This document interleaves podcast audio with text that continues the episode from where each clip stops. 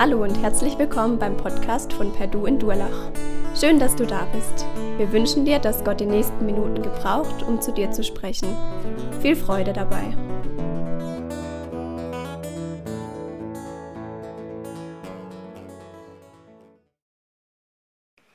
Guten Morgen. Ähm, die meisten von euch werden es mitbekommen haben. Wir hatten ja letzte Woche äh, Freunde aus Amerika zu Besuch, aus meinem Studium, die mittlerweile Missionare in, äh, in Afrika sind, in Nordafrika. Und ich wollte mal Danke sagen. Unsere Freunde haben sich hier extrem willkommen gefühlt. Und sie sagten, der Besuch hier in unserer Gemeinde hat ihr Bild über Deutschland geändert. Und ich dachte, vielleicht haben wir einfach nur schlecht vorgeprägt. Keine Ahnung. Ähm, auf jeden Fall, die fanden es richtig cool, haben sich wie zu Hause gefühlt. Ähm, und die Zeit mit meinen Freunden, die tat mir auch richtig gut, hat mich zurück in mein Studium, in meine Studiumszeit versetzt. Ähm, und ich musste an eine Situation denken, die eigentlich echt witzig war. Wir saßen jetzt halt mit den amerikanischen Freunden dazu, die in einer anderen Kultur leben, jetzt aber mit der deutschen Kultur konfrontiert waren.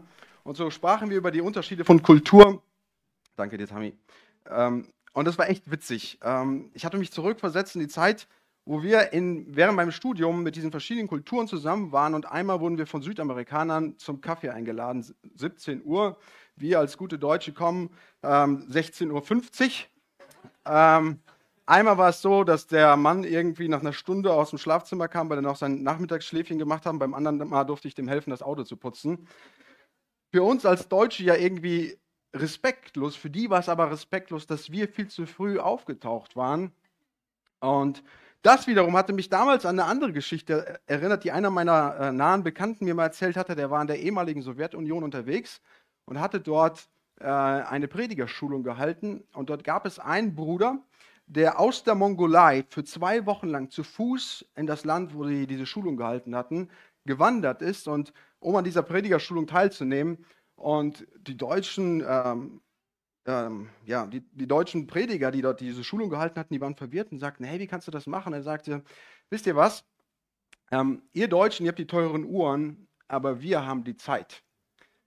Und ich fand es cool, so Menschen, es gibt so verschiedene Arten von Menschen, die nach ihren, Zeit, ihren eigenen Zeitplänen leben. Und mich hatte das immer wieder gewundert, warum meine Studienkollegen, wenn die zu spät in den Unterricht kamen, und dann vom äh, Prof einen auf den Deckel gekriegt haben, warum die dann nicht einfach gesagt haben, weißt du was, ich lebe doch einfach nur so wie Jesus, weil Jesus hatte auch seinen eigenen Zeitplan. Immer wieder lesen wir, wie Jesus zu spät kommt und genau so eine Geschichte habe ich euch heute mitgebracht. Und zwar aus dem Johannesevangelium Kapitel 11. Es war aber einer krank, Lazarus von Bethanien aus dem Dorf der Maria und ihrer Schwester Martha, nämlich der Maria, die dem Herrn gesalbt und seine Füße mit ihren Haaren getrocknet hat. Deren, Blut, deren Bruder Lazarus war krank. Da sandten die Schwestern zu ihm und ließen ihm sagen, Herr, siehe, der, den du lieb hast, ist krank. Als Jesus es hörte, sprach er, diese Krankheit ist nicht zum Tode, sondern zur Verherrlichung Gottes, damit der Sohn Gottes dadurch verherrlicht wird. Jesus aber liebte Martha und ihre Schwester und Lazarus. Als er nun hörte, dass jener krank sei, blieb er noch zwei Tage an dem Ort, wo er war. Dann erst sagte er zu den Jüngern, lass uns wieder nach Judäa ziehen. Die Jünger antworteten ihm, Rabbi, eben noch wollten die Juden dich steinigen und du begibst dich wieder dorthin? Jesus erwiderte, hat der Tag nicht zwölf Stunden? Wenn jemand bei dem Tag wandelt, so stößt er nicht an, denn er sieht das Licht dieser Welt. Wenn aber jemand bei Nacht wandelt, so stößt er an, weil das Licht nicht in ihm ist. Dies sprach er und, und danach sagte er zu ihnen, unser Freund Lazarus ist eingeschlafen, aber ich gehe hin, um ihn aufzuwecken. Da sprachen seine Jünger, Herr, wenn er eingeschlafen ist, so wird er gesund werden. Jesus aber hatte von seinem Tod geredet. Sie dagegen meinten, er redete vom natürlichen Schlaf. Daraufhin sagte es ihnen, Jesus frei heraus, Lazarus ist gestorben. Und ich bin froh um euretwillen, dass, ihr nicht, dass ich nicht dort gewesen bin, damit ihr glaubt. Doch lasst uns zu ihm gehen. Da sprach Thomas, der Zwilling genannt wird, zu den Mitjüngern, lasst uns auch hingehen, damit, damit wir mit ihm sterben. Also wir haben diese Begebenheit wo die engen Freunde von Jesus, Martha und Maria, in einer verzweifelten Situation sind und gar keine Hoffnung mehr haben und deswegen Jesus rufen lassen. Sie gehen zu Jesus und sagen, äh, Jesus, ähm, weißt du, du bist ja in deinem Dienst, du, du ziehst durch die Städte und überall, wo du Menschen begegnest, die krank sind, gehst du hin und du heilst diese Menschen. Übrigens, wir haben hier gerade ein Problem. Jemand, den du echt gern hast, ähm, der ist krank. Eigentlich ein bisschen manipulierend, oder? Ich weiß nicht, wie euch das mit dieser Anfrage geht. Aber was die beiden dem Jesus sagen, ist, sie gehen hin und sagen ihm auf freundliche Art und Weise, Jesus, mach dich auf, zurück nach Bethanien, komm hierher, weil unser Freund braucht deine Hilfe. Und Jesus hört diese Nachricht und reagiert auf so zwei komplett unterschiedliche, also auf so zwei komplett unerwartete äh, Weisen auf diese Anfrage dieser zwei Freunde. Jesus bekommt also diese, äh, Jesus bekommt diese Anfrage und anstatt loszuziehen und sich aufzumachen, um seinen Freund zu helfen, geht Jesus hin und das Erste, was er macht, ist, er interpretiert die Krankheit und er sagt, diese Krankheit dient nicht dem Tode. Diese Krankheit ist nicht dafür da, dass Lazarus, dass der Tod geehrt wird, sondern diese Krankheit dient dafür, dass der Sohn Gottes geehrt wird. Und das Zweite, was Jesus macht, ist, er geht nicht hin und zieht sofort los nach Bethanien, sondern Jesus bleibt noch zwei Tage, weil es ihm wichtiger ist, zwei Tage zu verzögern, zwei Tage zu warten, als dahin zu gehen, wo er gebraucht wird. Weil er darin einen größeren Wert sieht, als sofort hinzulaufen und seinen Freunden zu helfen. Und so wartet Jesus diese zwei Tage. Und das Interessante ist, wenn wir uns das im Urtext anschauen, dann steht hier in Vers 5 und Vers 6, also Jesus liebte Martha und ihre Schwester und Lazarus waren gute Freunde von Jesus. Und nicht nur als er nun hörte, dass jener krank war, sondern es ist mehr eine Erklärung, weil er hörte, dass er, dass er krank war, blieb er noch. Also Jesus macht das ganz bewusst. Bewusst entscheidet er sich und sagt, es ist wichtiger, dass ich jetzt noch zwei Tage hier warte, bevor ich sofort losziehe, um zu Lazarus zu kommen. Und die Frage ist doch, Jesus, wieso lebst du nach deinem Zeitplan? Du wirst zu spät kommen. Was ist dein Problem? Und erst zwei Tage später geht Jesus dann hin zu seinen Jüngern und sagt, hey, lass uns zurück nach Bethanien ziehen. Und Jesus macht sich auf und seine Jünger schauen sich äh, verwirrt an und sagen, hat er seinen Verstand verloren? Gerade noch, vor ein paar Tagen, hat Jesus, war Jesus in Judäa gewesen und als er dort in Judäa war, sagte Jesus zu den Schriftgelehrten und zu den Pharisäern, zu der geistigen Elite von Israels, die, die das Volk angeleitet haben, sagte er, wisst ihr was, ich bin der gute Hirte. Ich bin die Tür und nur durch mich kommt ihr zum Vater und ihr seid diejenigen, die Räuber sind und die nur zerstören wollen. Und daraufhin wollten die, die geistige Elite wollte daraufhin Jesus steinigen. Und jetzt sagt Jesus, lass uns zurückgehen. Und die sagen, Jesus, das ist, Du willst doch nicht zurück in die Löwengrube laufen. Was ist dein Problem? Wir sind gerade entkommen, wir sind sicher. Und Jesus gibt ihnen dann dieses Sprichwort und sagt, hey, es gibt eine Zeit des Tages, es gibt eine Zeit der Nacht. Was Jesus damit sagt, ist, es gibt eine Zeit, in der du wirken kannst. Es gibt eine Zeit, in der dein Wirken vorbei sein wird. Wirke, solange deine, dein, äh, es deine Tageszeit ist, solange du die Zeit zum Wirken hast. Und sagt dann dieses weitere, wo er sagt, ja, Lazarus ist eingeschlafen und ich werde hingehen, ihn aufwecken. Und die Jünger denken sich, ja, super, Jesus, wenn Lazarus schläft, dann lass uns doch nicht jetzt in die Nacht laufen, dann lass uns doch hier bleiben. Wenn er schläft, wird er gesund werden.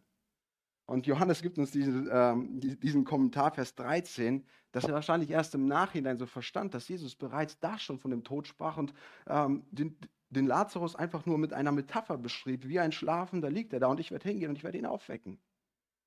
Und deswegen muss Jesus, weil die Jünger das nicht verstehen, muss Jesus ihnen das erklären. Und er sagt, Mann, Lazarus ist eingeschlafen. Und jetzt muss, lass uns hingehen. Und die Jünger überlegen sich, also ja, Lazarus ist gestorben, so lass uns hingehen. Und die Jünger überlegen sich und sagen, was für einen Sinn hat es dann noch jetzt zu gehen, Jesus? Aber weißt du, wenn Jesus geht, so kommt Thomas, der normalerweise der Zweifler genannt wird, so kommt er und sagt, weißt du was, Jesus oder Freunde, dann lass uns mitgehen.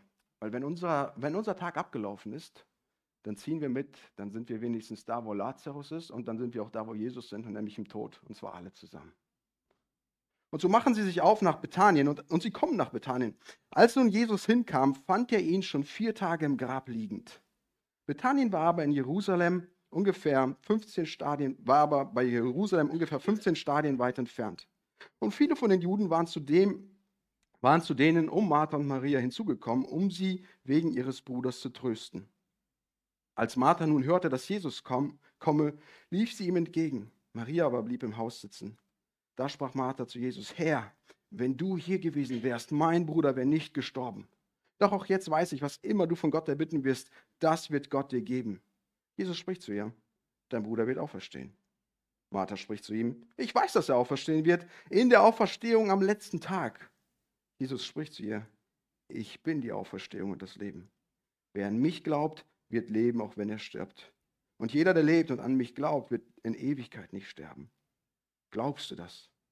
Sie spricht zu ihm, ja Herr, ich glaube, dass du der Christus bist, der Sohn Gottes, der in die Welt kommen soll. Jesus und seine Freunde, die kommen also nach Bethanien und Lazarus ist bereits vier Tage im Grab.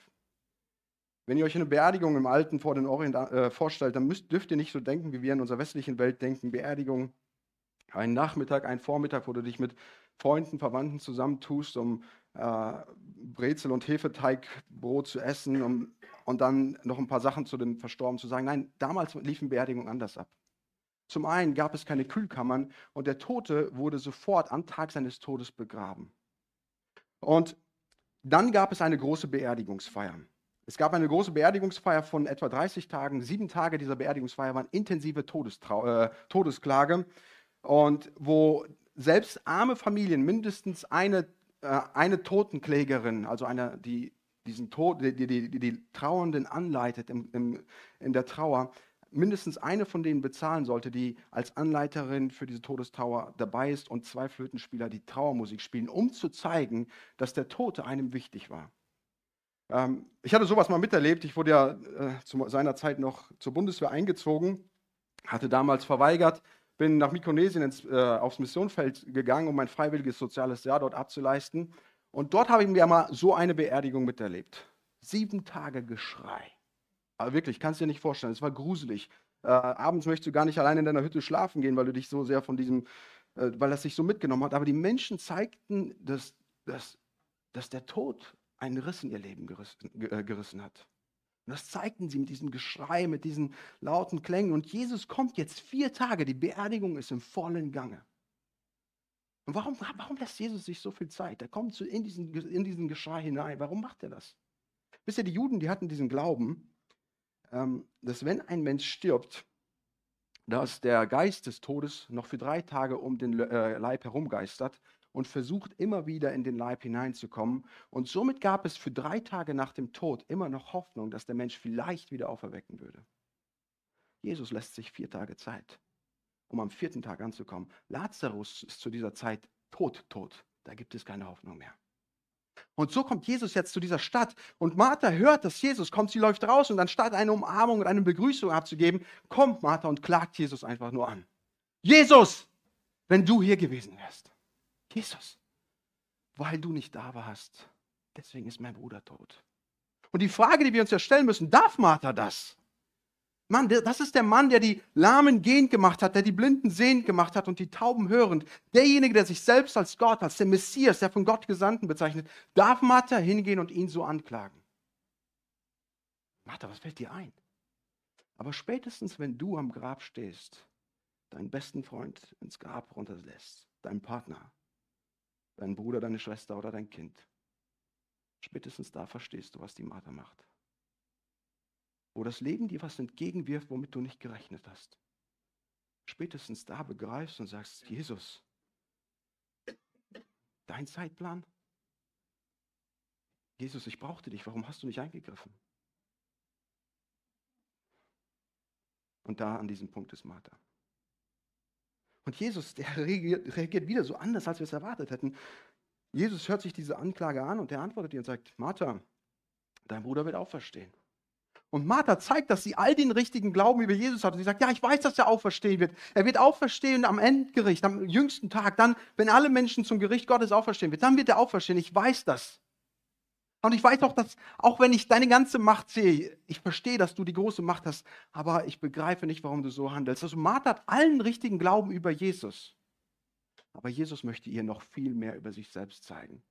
Und anstatt ihr sie irgendwie auf die Zukunft wegzutrösten, tröstet Jesus Martha auf, die, auf eine geniale Art und Weise.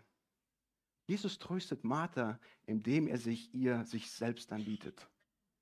Ich bin die Auferstehung und das Leben. Wer an mich glaubt, wird leben, auch wenn er stirbt. Und, und jeder, der lebt und an mich glaubt, wird in Ewigkeit nicht sterben. Jesus bietet sich selbst der Martha als Trost an. Und er sagt, alles das, was du mit Auferstehung und Leben ähm, verstehst, was du darunter als Konzepte verstehst, das bin ich. Jesus personalifiziert diese theologischen Konzepte und sagt, das ist keine Zukunftshoffnung auf Verstehung und Leben. Auf Verstehung und Leben ist jetzt in der Gegenwart real. Und du kannst Auferstehung und Leben in der Gegenwart erfahren. Lazarus lebt auch jetzt durch mich. Und wenn Jesus von Auferstehung und Leben spricht, dann spricht er davon und sagt, spricht er von einem Ge von, zunächst mal von dem ewigen Leben, von einem geistigen Leben, weil er ja auch sagt, jeder, der lebt und an mich glaubt, wird in Ewigkeit nicht sterben. Also selbst wenn du stirbst, wirst du trotzdem leben. Selbst wenn du ähm, physischen Tod erlebst, wirst du leben. Aber Auferstehung und Leben bedeutet noch viel mehr, dass Jesus sagt, jeder, der an mich glaubt, jeder, der zu mir gehört, der erfährt ein Leben, für das er eigentlich geschaffen worden ist. Ein Leben in der Gegenwart und mit der Beziehung zu Gott. Lazarus darf jetzt leben, weil er durch mich Gott gesehen hat. Ja, Lazarus darf durch mich leben, weil das, was, wofür Lazarus da war, war in der Beziehung zu Gott zu leben. Und Lazarus war mein Freund, der lebte mit mir. Und so identifiziert sich Jesus sich selbst mit Leben und Tod, ja, mit Leben und Auferstehung und redefiniert Leben und Auferstehung. Und sagt, das Leben, für das es sich lohnt zu leben, das bin ich. Das Leben, das wirkliches Leben gibt, die Auferstehung, die dich zu diesem Le richtigen Leben führt, ist nicht irgendwie ähm, das beste Auto, der beste Job, die besten Beziehungen, sondern das bin ich. Ich bin eigentlich nicht so der Filmfan, aber ähm, vor einigen Jahren äh, nahm ich meinen Cousin mit ins Kino, hatte mich da reingeschleppt und wir wollten uns den Film äh, 300 zusammen ansehen. Und ich weiß nicht, ob äh, ihr den Film gesehen habt, aber in diesem Film gibt es diese Szene, wo der Abgesandte von Xerxes zu König Leonidas kommt, äh, dem spartanischen König, also dem König von Sparta. Ähm, und er kommt zu K König Leonidas und Leonidas ist aufgebracht, weil er jetzt sieht, diese große Streitmacht steht vor seinen Türen und der Abgesandte kommt zu ihm und Leonidas fragt, was willst du von mir? Der Abgesandte sagt einfach, Wasser und Erde. Wasser und Erde, was, was willst du mit Wasser und Erde? Wasser und Erde als Zeichen eurer Unterwerfung. Und überleg dir deine Worte gut, weil das, würden deine, das könnten deine letzten Worte sein. Und so geht Leonidas in sich und er überlegt. Und Leonidas begreift, dass er als Spartaner, als der Kämpfer, nichts mit Unterwerfung anfangen kann. Und so gibt er diesem Abgesandten seine Antwort und sagt, selbst die Athener, die Philosophen können nichts mit Unterwerfung anfangen. Wir als Krieger können schon lange nichts mit Unterwerfung anfangen.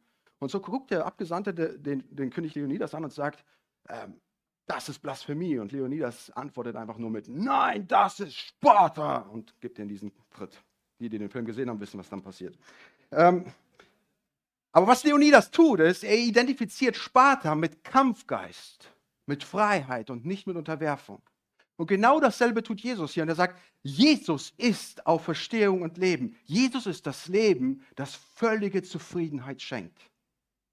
Das ist Jesus eine Identifikation mit sich selbst. Und dann sagt er, und jeder, der an mich glaubt, wird niemals sterben und er wird in Ewigkeit leben. Und eigentlich würde es reichen, wenn Jesus sagen würde, er würde nicht sterben. Ähm, gestern Abend dachte ich, komm, ich lese noch mal diesen Text durch, nicht, dass ich euch irgendwas Falsches erzähle. Und auf einmal fällt es mir wie Schuppen von den Augen. Die griechische Konstruktion, die hier gebraucht wird mit nicht sterben, ist die stärkste Verneinung eines zukünftigen Geschehens. Eine stärkere Verneinung gibt es im Griechischen nicht. Jesus sagt ja also, das wird niemals passieren dass dieser Mensch stirbt, weil er das Leben gefunden hat, das Leben mit Gott. Und dann macht Jesus noch etwas, wo er noch einen draufsetzt und er sagt, die stärkste Verneinung, das wird niemals passieren, und zwar in Ewigkeit. Hätte Jesus weglassen können. Aber Jesus sagt, Martha, wenn du mich begreifst, wer ich bin, erfährst du Leben, selbst wenn du all deine Bedürfnisse, all die Dinge, die dir Erfüllung im Leben schenken, all das, wenn du das verlierst, wenn du mich hast, dann hast du Leben und Auferstehung, dann hast du völlige Erfüllung in mir gefunden. Und Jesus sagt dann, glaubst du das? Weil das die Art und Weise ist, Jesus auf sein Leben anzuwenden. Und wenn du Jesus noch nicht kennengelernt hast, als derjenige, der dir Erfüllung schenkt, der dir voll, volles Leben, der dir Auferstehung und das Leben schenkt, das Gott sich eigentlich für dich gedacht hatte. Wenn du ihn noch nicht kennengelernt hast, dann lädt er dich heute ein und sagt, hey, möchtest du dieses Leben erfahren? Das Einzige, was du dafür tun musst, ist Glauben. Und hier mit Glauben ist nicht nur ein, ein Verstehen von einem Konzept gemeint, sondern das ist mehr ein Vertrauen, sich Jesus hingeben und zu sagen, Jesus, und ich möchte mit dir mein Leben leben, dass du mein Leben bestimmst, weil das das Leben ist, das ich leben sollte. Und Martha antwortet mit Ja. Und ich hoffe, dass wenn du heute hier rausgehst, dass Ja genauso diese Antwort auf diese Frage sein kann, ob du das glaubst. Und Martha erfährt das, was, wie Jesus sie tröstet mit sich selbst. Und so macht sie sich auf, von ihrer Schwester zu holen. Und als sie das gesagt hatte, ging sie fort und rief heimlich ihre Schwester Maria und sprach, der Meister ist da und ruft dich. Als dieses hörte, stand sie schnell auf und begab sich zu ihm. Jesus war aber noch nicht in das Dorf gekommen, sondern befand sich an dem Ort, wo Martha ihm begegnet, hat, begegnet war. Als nun die Juden, die bei ihr im Haus waren und sie trösteten, sahen, dass Maria so schnell aufstand und hinausging, folgten sie ihr nach und sprachen, sie geht zum Grab, um dort zu weinen. Als aber Maria dort, dorthin kam, wo Jesus war, und, sie sah, und ihn sah, fiel sie zu seinen Füßen nieder und sprach zu ihm, Herr, wenn du hier gewesen wärst, mein Bruder wäre nicht gestorben. Als nun Jesus sah, wie sie weinte und wie die Juden, die mit ihr gekommen waren, weinten, seufzte er im Geist und wurde bewegt und sprach, wo habt ihr ihn hingelegt? Sie sprechen zu ihm, Herr, komm und sieh. Jesus weinte. Da sagten die Juden, seht, wie hat er ihn so lieb. Etliche von ihnen aber sprachen, konnte der, welcher den Blinden die Augen geöffnet hat, nicht dafür sorgen, dass auch dieser nicht gestorben wäre? Also Martha begegnet Jesus und Jesus bietet sich selbst als, als Trost an. Und jetzt läuft sie ihre Schwester zu holen und sie flüstert ihr heimlich ins Ohr, vielleicht um Maria die Möglichkeit zu geben, auch mit Jesus in, Berührung zu kommen, von diesen Gästen loszuwerden. Und so läuft mal die Maria raus und die Gäste, deren Aufgabe es war, die, die, die Trauernden zu trösten, an ihrer Seite zu sein, sehen das und sie sagen, vielleicht möchte sie zum Grab, lass uns hinterher. Und auch hier finden wir die gleiche Situation. Maria läuft zu Jesus und anstatt ihn zu begrüßen, zunächst einmal die Anklage. Boah, Jesus, hättest du nur. Jesus, wärst du nur. Jesus, ich verstehe deinen Zeitplan nicht. Und Jesus schaut diese Maria an, er schaut die Menge an, die genau die gleiche Anklage haben übrigens. Irgendwie scheint es so zu sein, dass als Lazarus krank wurde, riefen Maria und Martha und sie merken, das ist eine Krankheit, die, ähm, die hat es in sich. Lass uns lieber Jesus rufen. Und sie, sie schicken diesen Abgesandten zu Jesus, dass er Jesus holen soll. Und ähm, Jesus ist unterwegs oder der Abgesandte ist unterwegs und die, vielleicht kommen die Leute mittlerweile schon ins Haus, um zu fragen, wie können wir euch noch irgendwie unterstützen, dass wir dem Lazarus helfen können. Und sie sagen, macht euch keine Sorgen, Jesus kommt. Wir haben zu Jesus schicken lassen, der hat doch die ganzen Kranken geheilt. Lazarus ist sein Freund, der Jesus wird kommen, der wird uns schon helfen. Und dann warten sie, bis Lazarus auf einmal seinen letzten Atem ausge, ausgeatmet hatte. Und sie merken, Jesus ist nicht da. Und diese ganze Menge, wahrscheinlich standen sie zusammen am Grab und sagten, wäre Jesus doch nur da. Was ist los? Warum ist er nicht gekommen? Der mag, der liebt doch den Lazarus. Verzweiflung macht sich breit. Und Jesus sieht das. Er sieht diese Menschen weinen und Jesus wird bewegt. Und eigentlich steht hier so ein Begriff, der schwer zu übersetzen ist. Das ist aber der Begriff, der auch für, ein, für das Schnaufen eines Pferdes äh, verwendet wird. Also Jesus sieht das und er wird bewegt. Wird entweder, man könnte auch übersetzen, er wird böse oder zumindest mal Jesus. Jesus ist mitgenommen. Und Jesus fragt sie, wo habt ihr ihn hin, hingelegt? Und wo habt ihr ihn hingelegt? Und sie gehen zum Grab und unterwegs zum Grab weint Jesus. Und die Frage ist ja, warum ist Jesus so bewegt? Warum, warum nimmt ihn das so mit, dass er, ähm, dass die Menschen ihn anklagen? Ist er böse, weil sie ihn anklagen? Ist Jesus böse, äh, weil er seinen Zeitpunkt verpasst hatte? Ist Jesus böse, weil er Lazarus vermisste? Ist ja, in meinem Studium, im Bachelorprogramm, mussten wir einmal zehn Verse, die irgendwie was mit Seelsorge zu tun hatten, auswendig lernen. Und wir durften die Verse frei wählen und einer meiner besten Freunde hatte diesen kürzesten Vers der Bibel gewählt. Jesus weinte. Ich hatte mich damals über ihn lustig gemacht, gesagt, aber Faulheit, der hätte ja auch einfach einen vollen Bibelvers wählen können.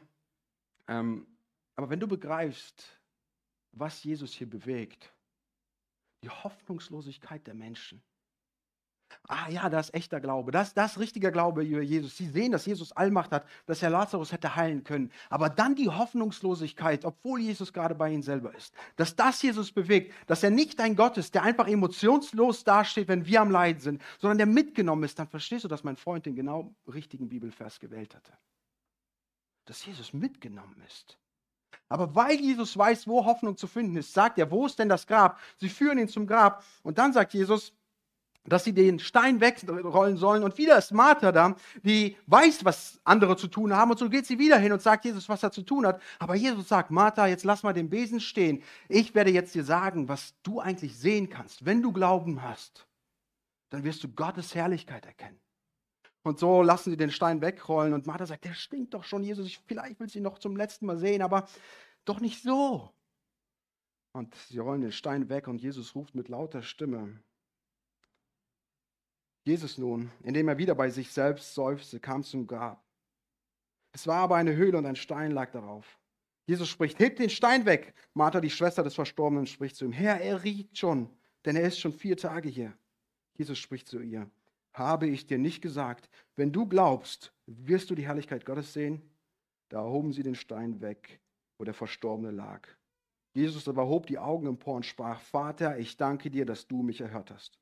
Ich weiß aber, dass du mich alle Zeit erhörst. Doch um der umherstehenden Menge willen habe ich es gesagt, damit sie glauben, dass du mich gesandt hast. Und als er dies gesagt hatte, rief er mit lauter Stimme, Lazarus, komm heraus! Und der Verstorbene kam heraus, an Händen und Füßen mit Gartüchern umwickelt und sein Angesicht mit einem Schweißtuch umhüllt. Jesus spricht zu ihm, bindet ihn los und lasst ihn gehen. Viele nun von den Juden, die zu Maria gekommen waren und sahen, was Jesus getan hatte, glaubten an ihn. Etliche aber von ihnen gingen zu den Pharisäern und sagten ihnen, was Jesus getan hatte. Also Jesus steht dort an dieser offenen Grabestür und er ruft, Lazarus, komm heraus. Und auf einmal kommt der Lazarus, der Mann, der gerade noch tot war, kommt da rausgehoppelt, immer noch gebunden in seinen, in seinen Grabtüchern. Und Jesus sagt, als ob es das Normalste der Welt wäre, wendet ihn los. Hab, doch, hab euch doch gesagt, ich gehe den Schlafenden wecken. Aber wisst ihr, das, das Erschreckende an dieser Geschichte ist, wie die Menschen reagierten auf das, was Jesus getan hatte. Jesus betet dieses Gebet und er sagt uns in diesem Gebet, dass er nicht betet, äh, weil er beten muss, sondern er betet, damit die Menschen erkennen, wer er ist. Und, und die Menschen, beide, da gibt es zwei Gruppen von Menschen, die auf das reagieren, was sie gerade von Jesus äh, sehen. Und die einen reagieren mit Glauben auf das, was äh, auf das, wer Jesus ist. Sie begreifen, wer Jesus ist. Die anderen hingegen gehen hin und erzählen es den Pharisäern, woraus übrigens äh, der Mordplan entsteht, Jesus am, am, am Passafest zu töten. Es gibt zwei Arten von Gruppen. Und auf einmal wird die Bemerkung zu Martha deutlich. Warum korrigiert Jesus die Martha? Martha, wenn du Glauben hättest, würdest du verstehen, was hier gerade passiert. Wisst ihr, Jesus handelt immer nach seinem Zeitplan, weil er dir und mir etwas Größeres über sich selbst zeigen möchte. Jesus handelt immer nach seinem Zeitplan, weil er dir und mir etwas Größeres über sich selbst zeigen möchte. Und sein Zeitplan ähm, scheint manchmal unkalkuliert und unfair. Sein Zeitplan scheint manchmal spontan und wir meinen, mein Jesus, warum schaust du, kommst du nicht früher und zeigst, und zeigst dich mir und handelst in meinem Leben? Der Zeitplan Jesus ist für uns manchmal schwer zu verstehen. So wie sehen wir es bei der Martha und bei der Maria. Aber Jesus möchte uns vielleicht in diesen Punkten, wo wir Jesus nicht verstehen, etwas Größeres über sich selbst beibringen. Wenn wir sagen, Jesus, warum greifst du nicht ein? Meine Beziehung ist dabei kaputt zu gehen. Jesus, warum greifst du mich nicht ein? Mein, ich verliere meinen Traumjob. Jesus, warum erfüllst du mir meinen Traum nicht hier? Oder Jesus, du siehst doch die Krankheit. Und in diesen Zeiten möchte Jesus dir zeigen, dass alle irdischen Dinge uns zwar auf eine gewisse Art und Weise Erfüllung schenken können, aber keine vollendete Erfüllung. In diesen Zeiten tröstet Jesus uns mit sich selbst, indem er sagt, ich bin Auferstehung und ich bin Leben. In diesen Momenten, wo wir meinen, das Leben wirft uns was entgegen, was wir nicht tragen können, bietet Jesus uns an, auf, uns auf ihn zu fokussieren der echten Frieden, der echte Ruhe, der echten Trost, der echtes Leben anbietet. Die Frage an dich und mich ist nur, glaubst du das auch? Jesus, oft verstehen wir deinen Zeitplan nicht. Aber du wählst deinen Zeitplan, weil du uns etwas Größeres über dich selbst zeigen möchtest. Wir verlieren uns hier mit irdischen Dingen und fokussieren uns auf auf Dinge, die uns vorübergehende Erfüllung schenken. Wir fokussieren uns auf Dinge, die uns Freude für, für einen Zeitpunkt schenken. Und wenn diese Dinge von uns genommen werden, dann fangen wir an zu verzweifeln und, und warten auf dich und fragen dich, warum du nicht da bist. Aber so wie du der Maria und der, der Martha gezeigt hast, dass du Gott bist, der Macht über Tod und Leben, äh, über Tod und Hölle hat, dass du der Gott bist, der einen Toten zurück ins Leben bringen kann, der das gezeigt hat, so zeigst du uns, dass du auch auf Verstehung und Leben bist, der uns unser Leben und das der Mittelpunkt unseres Lebens werden möchte. Jesus, du zeigst uns, dass du uns Leben schenkst, für das wir eigentlich geschaffen worden sind. Und so bitte ich dich, Jesus, für jeden, der hier sitzt, Menschen, die dich nicht kennen, Menschen, die dich bereits kennen, dass du uns deinen Zeitpunkt deutlich machst, damit wir verstehen, dass du derjenige bist, den wir brauchen, dass du derjenige bist, nach dem wir uns sehnen, dass du derjenige bist, der echtes Leben schenkt. Ich danke dir für diese Geschichte, die uns zeigt, dass du der Gott bist, der mit uns leben möchte, der uns Beziehung zu dem Vater gibt, der uns echte Erfüllung, Auferstehung und Leben gibt. Und ich bitte dich, dass das Realität in unserem Leben wird. Amen.